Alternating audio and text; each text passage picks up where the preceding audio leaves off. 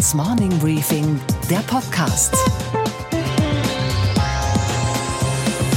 Einen schönen guten Morgen allerseits. Mein Name ist Gabor Steingart und wir starten jetzt gemeinsam in den Tag. Heute ist Donnerstag, der 31. Januar. Ab wann sind Pannen eigentlich keine Pannen mehr, sondern Symbole? Und ab wann sind Symbole eigentlich so deutlich, dass sie auch von allen als Symbole verstanden werden? Das Regierungsflugzeug Theodor Heuss der Bundeswehr, das die Spitzen aus Staat, Wirtschaft und Gesellschaft sicher durch die Welt fliegen soll, tut genau das nicht. Es fliegt nicht, es ist sicher, weil am Boden. Finanzminister Olaf Scholz erwischte es im Oktober schon, eine Panne mit der baugleichen Konrad Adenauer war zu vermelden. Ende November blieb die Bundeskanzlerin auf der Strecke, ebenfalls mit der Konrad Adenauer. Sie stieg schließlich auf eine Linienmaschine der spanischen Airline um und kam verspätet beim G20-Treffen in Argentinien an. Der Spott der lieben Kollegen und Kolleginnen war garantiert. Anfang des Jahres strandete dann der Entwicklungsminister in Afrika mit einem anderen, kleineren Regierungsjet. Ein Ventil hatte sich verklemmt. Na sowas. Und nun war gestern der Bundespräsident dran. Mit einer 55-köpfigen Delegation vertreibt er sich die Zeit in Addis Abeba, weil irgendwas mit der Druckluft nicht funktionierte. Irgendwas ist mit der deutschen Staatlichkeit nicht in Ordnung. Diese Nachricht will uns die Pannenserie, die ein Symbol ist, überliefern, ein Symbol deutscher Dysfunktionalität. Das Land hat einen Wackelkontakt und bekommt sich selbst offenbar nicht in den Griff. Das beginnt schon bei der Bahn. Herr Verkehrsminister, beschreiben Sie doch das eigene Unvermögen mal in Ihren Worten. Fakt ist, die Bürgerinnen und Bürger wollen sehr schnell Verbesserungen. Jeder ärgert sich, wenn er am Bahnsteig steht, der Zug unpünktlich ist oder gar nicht kommt, äh, wo man im Zug stellenweise nicht telefonieren kann. Das System Schiene ist an die Kapazitätsgrenzen gekommen. Bei der Bundeswehr sieht's ja nicht viel besser aus, wie gestern der Wehrbeauftragte zu berichten wusste. Herr Bartels, können Sie diese organisierte Unfähigkeit noch mal ganz kurz für uns zusammenfassen? Es dauert zu lange, die Qualität stimmt nicht, die Kosten explodieren oder es gibt gar keine Lösung. Mir sagen viele Soldaten, wir verwalten uns zu Tode. Aber haben Sie da nicht was vergessen, Herr Wehrbeauftragter? Ersatzteile fehlen weiterhin in großem Ausmaß. Instandsetzungen bei der Industrie ziehen sich hin. Der Ausbildungsbetrieb leidet besonders stark bei den fliegenden Verbänden aller Teilstreitkräfte, egal ob Kampfflugzeug oder Hubschrauber. Und über die Digitalisierung wollen wir doch hier am frühen Morgen gar nicht sprechen. Oder vielleicht doch? Frau Nahles vielleicht? Digitalisierung ist ein Schwerpunkt. Ja, und da gibt es eine Stelle in Deutschland, wo die Digitalisierung wirklich dringend wird. Das sind die Schulen. Und ich möchte deswegen sehr klar sagen, wir haben das Geld, das ist da, um ein Upgrading an dieser Stelle, um es mal so auszudrücken, hinzukriegen. Der Weg dahin, den müssen wir aber noch hinkriegen. Kurz und gut, das Regierungsflugzeug ist ein Wink ohne Zaunfall und wenn wir das Symbol als Symbol begreifen und nicht als zufälligen Störfall, dann haben wir doch schon gewonnen mindestens eine Erkenntnis. Dieses Land wird unter seinen Möglichkeiten regiert, ressortübergreifend und natürlich parteiunabhängig. Unsere Themen heute. Wie gefährlich ist eigentlich der chinesische Telefonausrüster Huawei zum Beispiel für unsere nationale Sicherheit? Was hat sich an der Wall Street getan und was steht den Investoren heute bevor? Dann ein Untersuchungsausschuss soll die Amtsführung von Verteidigungsministerin Ursula von der Leyen untersuchen. Es geht um die Frage, ob die Ministerin zu viele Berater um sich schart. Und dann die Frage aller Fragen, was eigentlich ist Würde und wo beginnt die Würdelosigkeit? Darüber habe ich mit dem Gehirnforscher Gerald Hüther gesprochen. Ich versuche herauszuarbeiten, dass jemand, der keine Vorstellung und ein Bewusstsein seiner eigenen Würde entwickelt hat, dass der dazu neigt und sich leichter zu verführen lässt, andere Menschen zu Objekten zu machen. An manchen Tagen hat man das Gefühl, die Bundeswehr wurde gegründet, um Skandale zu produzieren und nicht, um unser Land zu verteidigen. Denn seit Jahr und Tag fällt dieses große und ja auch sehr wichtige Unternehmen dadurch auf, dass es kaum Leistung erbringt und stattdessen märchenhafte Summen von Geld verschlingt. Eine einzige Berufsgruppe allerdings gibt es, die ist mit der Bundeswehr rundweg zufrieden. Das sind die Berater von McKinsey zum Beispiel oder auch von Accenture. Für jedes Problem haben sie einen Rat parat. Natürlich, sie leben gut davon, dass die Bundeswehr die Probleme gar nicht erst löst und sich beraten lässt, bis das nächste Problem nicht gelöst wird. Und dabei sind die Düsen und die Druckluftprobleme des Regierungsflugzeugs noch nicht mal gemeint. Das Beraterwesen hat sich vor allem unter der Führung von Frau von der Leyen außergewöhnlich gut entwickelt. Folgende Arbeitsteilung hat sich eingebürgert. Die Armee versagt, der Berater berät, der Steuerzahler zahlt und die Ministerin unterschreibt. Und anschließend verteidigt sie die Verträge. Unbestritten ist, und das zeigen die Berichte auch, dass wir die Projekte selber brauchen und damit auch den Rat von Experten von außen, denn es geht na, immer um was anderes und doch immer um das Gleiche, das Geld der Steuerzahler. Weitgehend. Die Beratungsunternehmen benutzen die Staatskasse mittlerweile wie einen Geldautomaten. Weitgehend. Irgendwie kommt den Abgeordneten das allmählich Spanisch vor. Jetzt haben sie zumindest mal einen Untersuchungsausschuss eingerichtet. Das Gremium soll klären, wie es zu den Unregelmäßigkeiten bei der Vergabe millionenschwerer Verträge unter Ministerin von der Leyen kommen konnte. Auch der Vorwurf der Vetternwirtschaft steht im Raum. Oder müsste es nicht Cousine heißen? Aber man will ja die Tagesschau ungern kritisieren, aber diese Unregelmäßigkeiten, von denen da die Rede war und die da jetzt untersucht werden sollen, sind ja eben genau das nicht. Unregelmäßig. Es sind die einzigen Unregelmäßigkeiten, die bei der Bundeswehr regelmäßig passieren. Es ist ein altmodisches Wort, das im Internetzeitalter wie ein Fremdwort aus prähistorischer Zeit klingt die Würde. Und doch geht es nicht ohne sie. Würde ist nur ein anderes Wort für Menschsein. Würde ist der Kern vom Kern unserer Existenz. Würde ist der Schlüssel zum richtigen Umgang mit anderen Menschen und auch mit sich selbst. Sie ist unantastbar, sagt deshalb ja auch das Grundgesetz. Der Gehirnforscher Gerald Hüther hat ein ganzes Buch nur über dieses eine Wort geschrieben. Ein Buch, das mich, ich gebe es zu, erst interessiert und dann fasziniert hat. Grund genug für mich, das Gespräch mit ihm zu suchen. Und wenn Sie mögen, hören Sie uns gerne zu. Hallo, Herr Hüter, schön, dass wir miteinander sprechen können. Hallo, Herr Steingart, freut mich sehr, dass das geklappt hat. Wir sprechen ja über Würde und damit auch automatisch über den Menschen. Sie bieten ja zwei verschiedene Bilder des Menschen an und deswegen zu Beginn die Frage, was für ein Lebewesen ist der Mensch eigentlich? Ein Irrlicht der Evolution, wie Sie auch schreiben, oder die Krone der Schöpfung? Äh, ich halte den Menschen für eine vorübergehend irregeleitete Spezies, die dabei ist, diese über Jahrmillionen gewachsene Vielfalt auf diesem Planeten, die ja auch die eigene Lebensgrundlage darstellt, ahnungslos und bewusstlos zu zerstören. Ja, das ist im Augenblick etwas traurig, das so zu formulieren, aber das ist vielleicht auch der Impuls, der mich so ein bisschen trägt. Ich denke sehr intensiv darüber nach, was eigentlich Menschen dazu bringen könnte, nochmal anzuhalten und nachzudenken und sich zu überlegen, wie sie eigentlich unterwegs sind. Bislang haben wir ja gelernt, dass die Evolutionsgeschichte im Prinzip eine Fortschrittsgeschichte ist, dass wir besser werden, dass wir kompletter werden, äh, uns selbst perfektionieren, aber als Spezies ebenso wie andere Spezies auch überlebensfähiger zum Beispiel als ein Ziel der Evolution. Bei Ihnen könnte man das Gefühl haben, dass Sie den Gedanken nicht ganz ausschließen, dass Evolution sich auch rückwärts entwickeln könnte. Äh, nein, das glaube ich nicht. Ich glaube aber, dass man sich unterwegs festfahren kann. Da gibt es einige Beispiele für solche Spezies, die es dann nicht geschafft haben, mit den Veränderungen der Welt umzugehen. Also nicht nur die Dinosaurier, sondern viele andere Arten, die dann einfach ausgestorben sind, weil sie es nicht geschafft haben, den Veränderungen gerecht zu werden und sich anzupassen. Und bei uns Menschen ist es eben so, dass wir die einzige Spezies auf diesem Planeten sind, die diese Lebenswelt, in der wir leben, selbst gestaltet. Das heißt, wir gestalten eine Lebenswelt nach unseren Vorstellungen.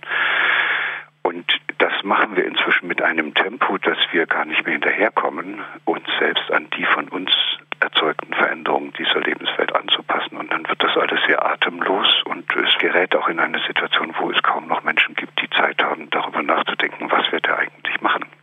Wir haben ja keine, keine festen genetischen Programme wie die Tiere, die uns sozusagen in die Lage versetzen, dass wir eben dann automatisch zu Menschen werden. Ja, wir, wir sehen dann zwar wie Menschen aus, aber was wirklich menschlich ist, müssen wir erst selber herausfinden. Das Sprechen, das Gehen, nichts davon ist uns ja per Instinkt sozusagen in die Gene geschrieben, sondern wir müssen es lernen. Wir müssen erst lernen, Mensch zu werden. Ich sage immer, es ist so schön zu beobachten, wenn so ein kleines Fohlen auf der Weide zur Welt kommt und dann nach, einem, nach einer halben Stunde kann das auf allen Vieren stehen und nach einem rennt das hinter seiner Mutter her und das muss diesem Fohlen niemand erzählen, wie das geht, ein Pferd zu sein. Aber bei uns ist es anders. Wir müssen das erst herausfinden und wenn man eben keine solche festgefügten Programme hat, die einem sozusagen den Weg dorthin erleichtern, dann äh, ist man Suchender. Und so begreife ich unsere Spezies. Wir sind Suchende, keiner weiß, wie es geht. Und wenn man nicht weiß, wie es geht und wenn man herumsucht, wie es gehen könnte, dann kann man sich auch verirren. Und ich glaube, dass das uns passiert ist. Wir sind darauf hereingefallen, dass wir glauben, es ginge um das Überleben.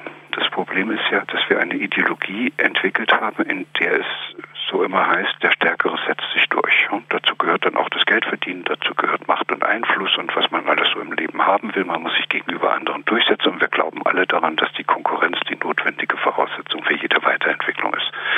Und wenn das aber so ist, dass wir selbst unsere eigene Lebenswelt so schnell verändern, dann können wir ja nur überleben, indem wir uns ständig selbst weiterentwickeln dann wäre unser Überleben nicht daran gebunden, dass wir andere besiegen und stärker sind und besser sind als die, sondern dann wären diejenigen am überlebensfähigsten, die sich am besten und am erfolgreichsten weiterentwickeln können. Und das würde bedeuten, dass man als Mensch niemals stehen bleiben darf. Wir haben es ja zu tun mit einer Reihe von Führern, Unternehmensführern, politischen Führern, die sehr wohl, äh, was ihre eigene Würde und den Selbstrespekt äh, bis zur Verherrlichung der eigenen Persönlichkeit gehen und gleichwohl andere als Objekt betrachten. Das sagen Sie, das ist der Grund, weshalb ich dieses Buch geschrieben habe. Das handelt von nichts anderem, als dass ich versuche herauszuarbeiten, dass jemand, der keine Vorstellung und ein Bewusstsein seiner eigenen Würde entwickelt hat, dass der dazu neigt und sich leicht dazu verführen lässt, andere Menschen zu Objekten zu machen und zu benutzen und auch sich selbst sozusagen zum Objekt seiner eigenen Absichten und Ziele zu machen und sich für andere auch zur Verfügung zu stellen, für deren Absichten und Ziele. Und das ist alles ziemlich würdelos. Jemand, der sich seiner eigenen Würde bewusst geworden ist, macht das nicht. Aber Sie würden dann sagen, Putin, Trump nennen wir ruhig mal, oder auch Assad, nehmen wir Erdogan, also wirkliche Herrscher, mal mehr autokratisch und mal demokratisch legitimiert. Dennoch sind es ja alles Führungspersönlichkeiten, die mit der Würde des anderen nur bedingt besonders nachsichtig umgehen? Oder haben die keine Würde in ihrer, in ihrer Vorstellung? In ihrem Innersten sind es. Jemand, der Macht über andere gewinnen muss und die dann als Objekte benutzt, ist kein freier Mensch. Der ist ein Opfer seiner eigenen ungestillten Bedürfnisse nach Anerkennung, nach Ruhm, nach Macht, nach Einfluss oder nach Reichtum. Ist denn die Gesellschaft Ihrer Ansicht nach würdeloser geworden oder hat die Würde einen höheren Stellenwert gesellschaftlich eingenommen? Es ist schwieriger geworden, weil in früheren Gesellschaften, die noch ganz klar autoritär organisiert waren, haben ja die Machthaber ihre Untertanen unterdrückt, mit, mit ja. Gewalt und, und so. Das hat den Untertanen aber immerhin noch Gelegenheit gegeben, sich dagegen zu wehren. Inzwischen haben wir eine Situation, wo diejenigen, die Mächtigen dieser Welt, und das sind nicht unbedingt die Politiker, aber das sind zum Beispiel die äh, Facebook und ähnliche äh, große Organisationen, die sehr viel Einfluss haben, die, die müssen Leute nicht mehr unterdrücken. Das geht jetzt über Verführung. Und das ist, Verführung ist in einer gewissen Weise viel gefährlicher als Unterdrückung, weil sich Menschen, die unterdrückt sind, ja immer noch als Subjekte zur Wehr setzen können.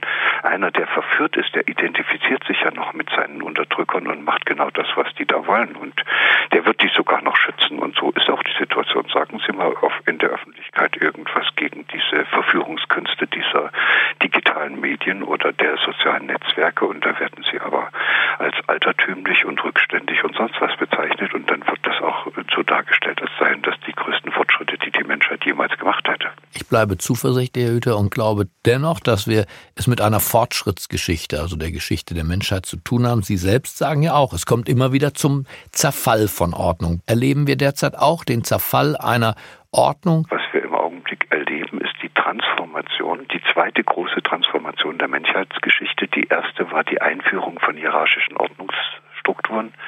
Und was wir jetzt erleben, ist die Auflösung hierarchischer Ordnungsstrukturen und die muss dann durch etwas anderes ersetzt werden. Und da sind wir dabei, das zu finden. Keiner weiß, wie es geht.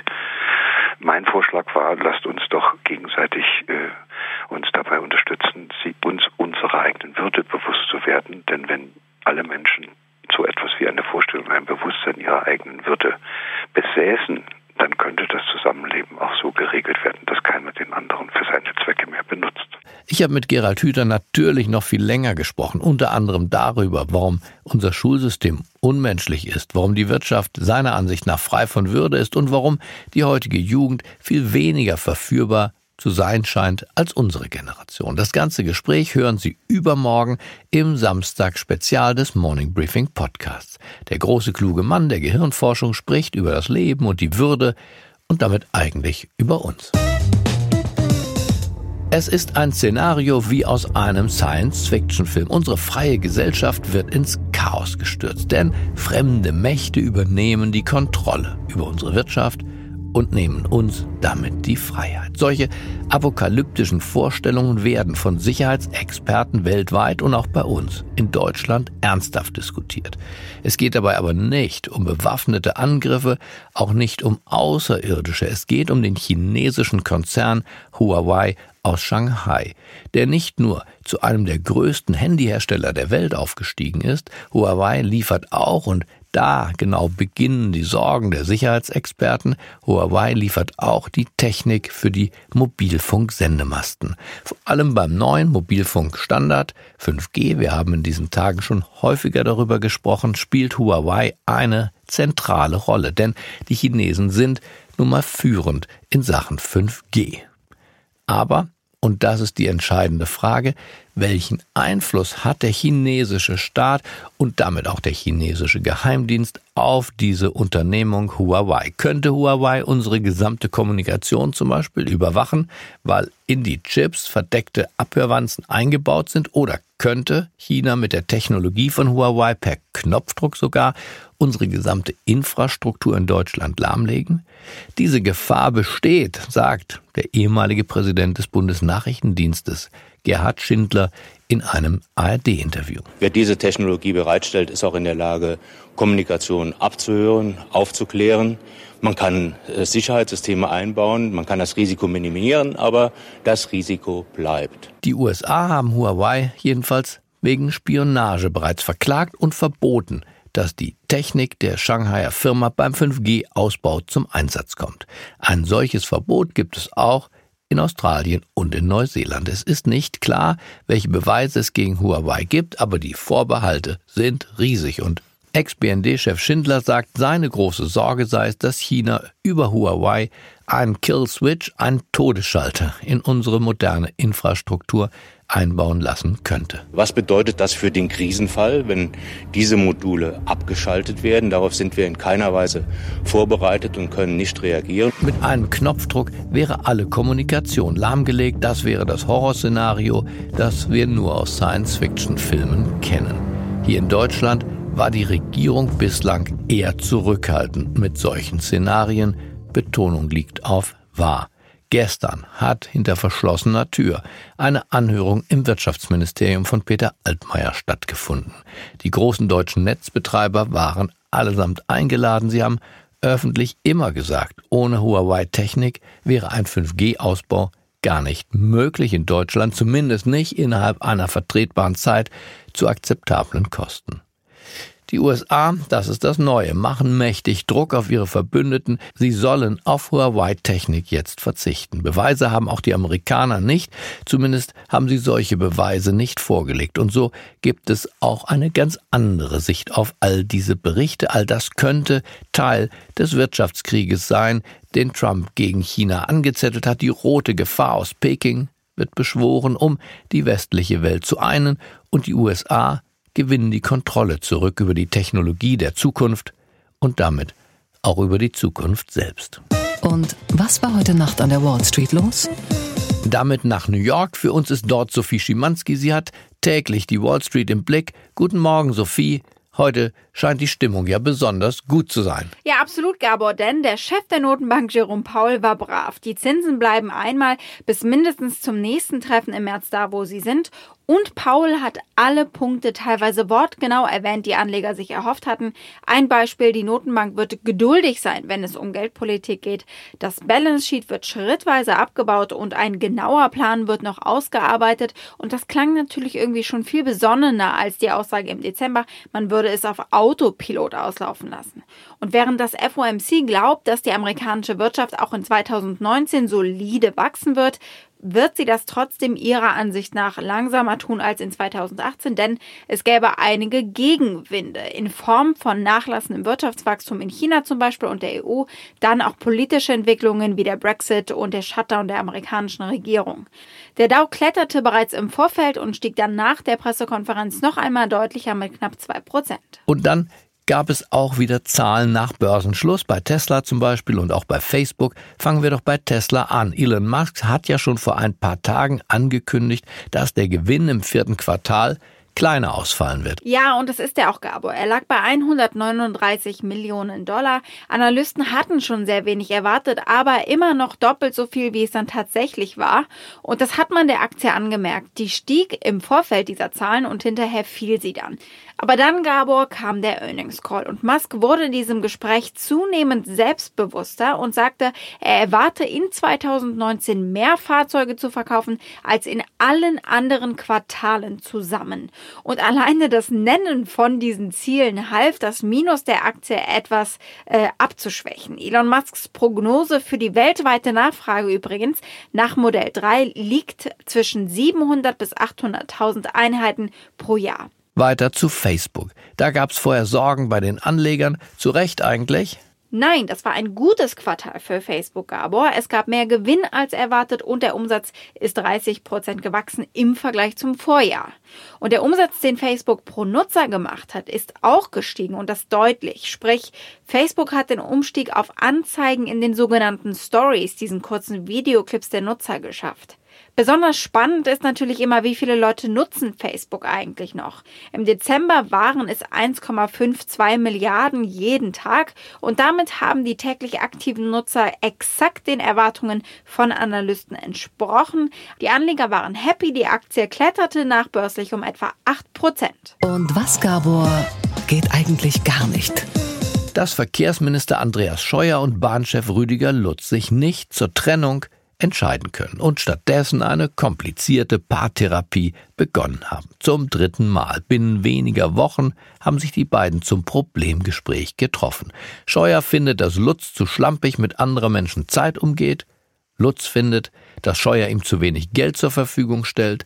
Scheuer findet, dass Lutz doch endlich seine Auslandstöchter verkaufen soll, dann hätte er doch Geld. Lutz findet, er brauche nicht nur Geld, sondern auch noch mehr Zeit. Kurz und gut, ein Fall für den bekannten Paartherapeuten Loriot. Wir müssen dankbar sein, dass die moderne Psychotherapie Behandlungsmethoden entwickelt hat, die auch Partnern in einer scheinbar sinnentleerten Beziehung neue Hoffnung geben. Okay, Gabor. Und was hat dich heute Morgen wirklich überrascht? Dass immer mehr Milliardäre gegen den Milliardär Donald Trump antreten. Gestern haben wir hier über den früheren Starbucks-Vorstandschef Howard Schulz gesprochen und über Michael Bloomberg von der Bloomberg News Organisation, die ja beide mächtig gegen Trump Stimmung machen. Und jetzt meldet sich auch noch Tom Steyer zu Wort, ein Multimilliardär, der im Hedgefondsgeschäft in New York eine feste Größe war. Jetzt setzt er sein Geld gegen Trump. Er will nicht gegen ihn kandidieren wie Bloomberg und Schulz, er will nur ein bisschen Ärger machen. Er produziert Fernsehspots gegen den Präsidenten und bringt sie auch zur Ausstrahlung und er hält Versammlungen ab wie jene in Washington, wo er mächtig Stimmung macht gegen den Präsidenten ein paar hundert Meter weiter. There is the objective fact that Donald Trump is a cancer at the heart of America. And so there is an actual reason to do this for all of us together, which is to step up to the biggest crisis in America in a generation. Donald Trump wäre nun nicht Donald Trump, wenn er nicht subito auf diesen Mann reagiert hätte. Natürlich per Twitter. Das sei doch nur ein wild gewordener und stolpernder Wahnsinniger, dem wohl ziemlich bald das Geld ausgehen werde. Hm, das muss ja nicht alles falsch sein nur weil Donald Trump es gesagt hat. Ich wünsche Ihnen einen unbeschwerten Start in diesem neuen Tag. Bleiben Sie mir gewogen. Es grüßt Sie auf das Allerherzlichste. Ihr Gabor Steingart.